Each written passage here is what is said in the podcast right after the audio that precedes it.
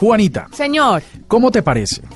Tenemos eh, en la línea un invitado muy especial, es el coronel Freddy Bautista, él es el jefe del Centro Cibernético de la Policía Nacional y nos, nos lo hemos invitado porque están pasando muchas cosas en WhatsApp. Recordemos que los proveedores de servicios de voz y datos móviles en el país tienen muchos planes que permiten a todo el mundo, inclusive si su paquete se ha agotado, usar el WhatsApp. Se ha vuelto una herramienta de muy fácil acceso y acceso en volumen y eso trae consigo ciertos riesgos. Así que em, aquí en la nube hemos eh, previsto contarle a nuestros oyentes a qué se están exponiendo y cómo tratar este tipo de amenazas. Es verdad. Entonces, ¿le parece si hablamos con el coronel y nos cuenta? Me parece perfecto. Coronel Freddy Bautista, muy buenas noches y bienvenido a la nube. Muy buenas noches a usted, a Juanita y a todos los oyentes de la nube. Bueno, cuéntenos usted qué está pasando con estas eh, estafas que están pululando por, por eh, especialmente por WhatsApp. ¿Cómo, ¿Cómo hacemos para contenerlas y en qué va esto? Sí, lo, que hemos encontrado nosotros es un creciente número de, reportes que los ciudadanos están haciendo a nuestras redes sociales, particularmente la del CAI virtual, en la cual nos están poniendo en conocimiento distintas eh, estafas o mensajes que lo que buscan es que las personas caigan en engaños eh, que los criminales, digamos, han perpetrado o han organizado previamente con la única finalidad de poder, o bien sea, robarse los datos de las personas, esto es una violación de datos personales, o bien acceder a dinero o acceder a algún tipo de beneficio económico toda vez que consiguen que la persona o haga una consignación de dinero o termine haciendo un giro de dinero o comprometiendo datos vinculados al sistema bancario, como los números de sus tarjetas débito crédito o sus cuentas bancarias, lo que permitirá más adelante que ellos transfieran dinero sin la autorización, obviamente, del titular, que se convertiría ya en una nueva víctima. Coronel, esto es una cosa de no creer, es que uno, a uno no se le pasa por la cabeza que una persona pueda ser tan ingenua y dé y suelte sus datos, así como así a través de WhatsApp. ¿Qué está haciendo la policía o qué, está haciendo, qué están haciendo las autoridades para advertirle a la gente que esto no se debe hacer? Porque es que además es lógico, pero es muy raro que siga pasando. No sé qué tan eficientes o tan... Eh, sí, tan eficientes sean los ladrones para que la gente se coma este cuento. Claro, mira Juanita que todo parte por el perfil de las de las víctimas. Generalmente, pues ellos hacen un estudio, digamos, previo, lo que se denomina ingeniería social, y empiezan a seleccionar personas, por ejemplo, que vinculan en sus redes sociales como Facebook el número telefónico. Eso ya es una, digamos, una debilidad mm. clara que existe, una mala práctica. Entonces, eh, ustedes saben que Facebook permite configuraciones de privacidad impedir que el número telefónico del celular sea visible al público. Los criminales lo primero que hacen es que buscan un perfil, digamos, en una red social. Ven el, teléfono ya público y empiezan a, a estudiar todo el círculo de la familia, sobrinos, hermanos, hijos.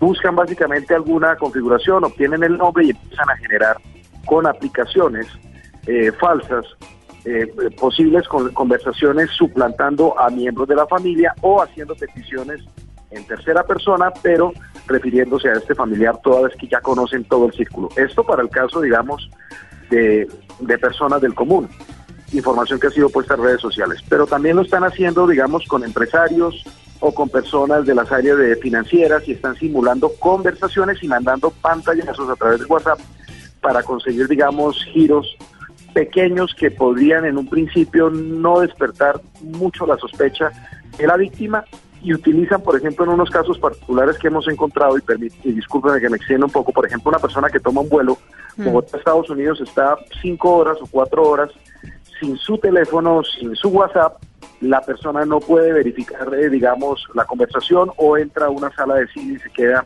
sin señal o apaga el teléfono en horas de la noche y toman supuestos pantallazos y crean unas historias en las cuales inicialmente sacan, en el mejor de los casos, digo yo, pocas cantidades de dinero consiguen que las, las personas entreguen o entreguen datos, o ya digamos en, estafas mucho más estructuradas, eh, cuando afectan a empresas, unas considerables sumas de dinero. También entran aquí cuando la persona, por ejemplo, viaja al exterior y dice que se le perdió el pasaporte o que perdió su tarjeta en ese viaje y consiguen, digamos, que está hablando eh, a nombre del, del, sobrino, a nombre del tío, a nombre, etcétera. Casi que es la evolución de la llamada millonaria, pero en, WhatsApp.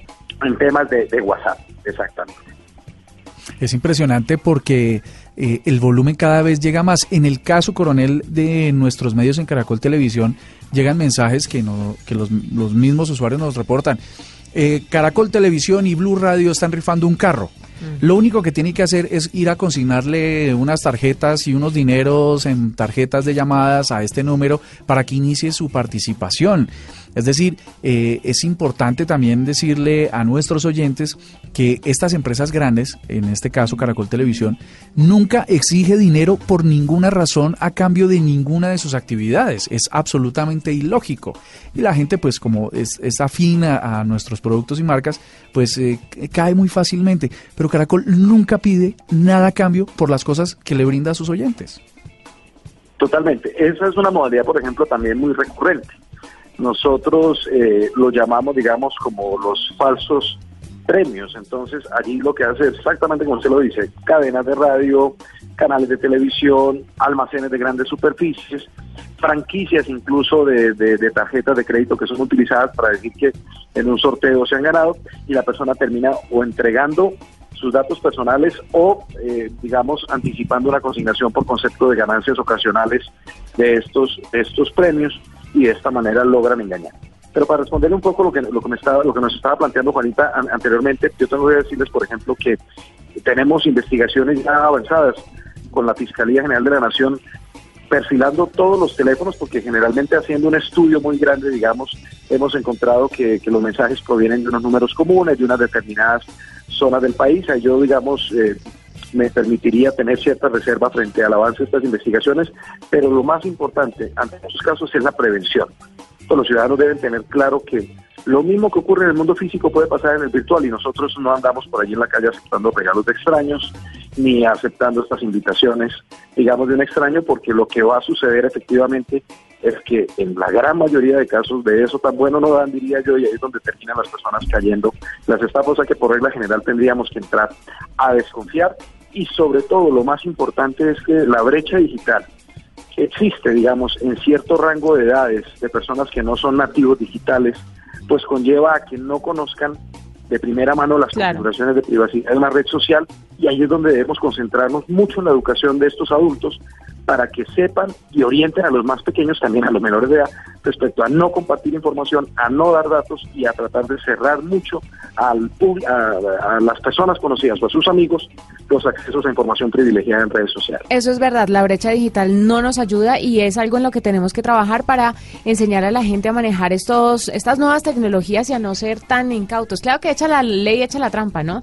Y echa la tecnología, pues obviamente eh, el vivo está ahí para, para usar del, del, del incauto. Triste, ¿no?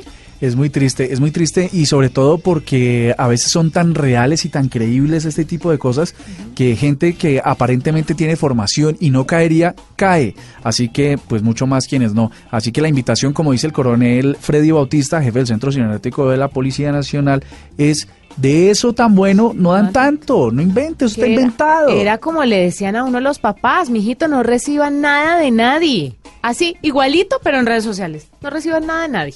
Nadie tiene por qué darle cosas a usted a través de WhatsApp.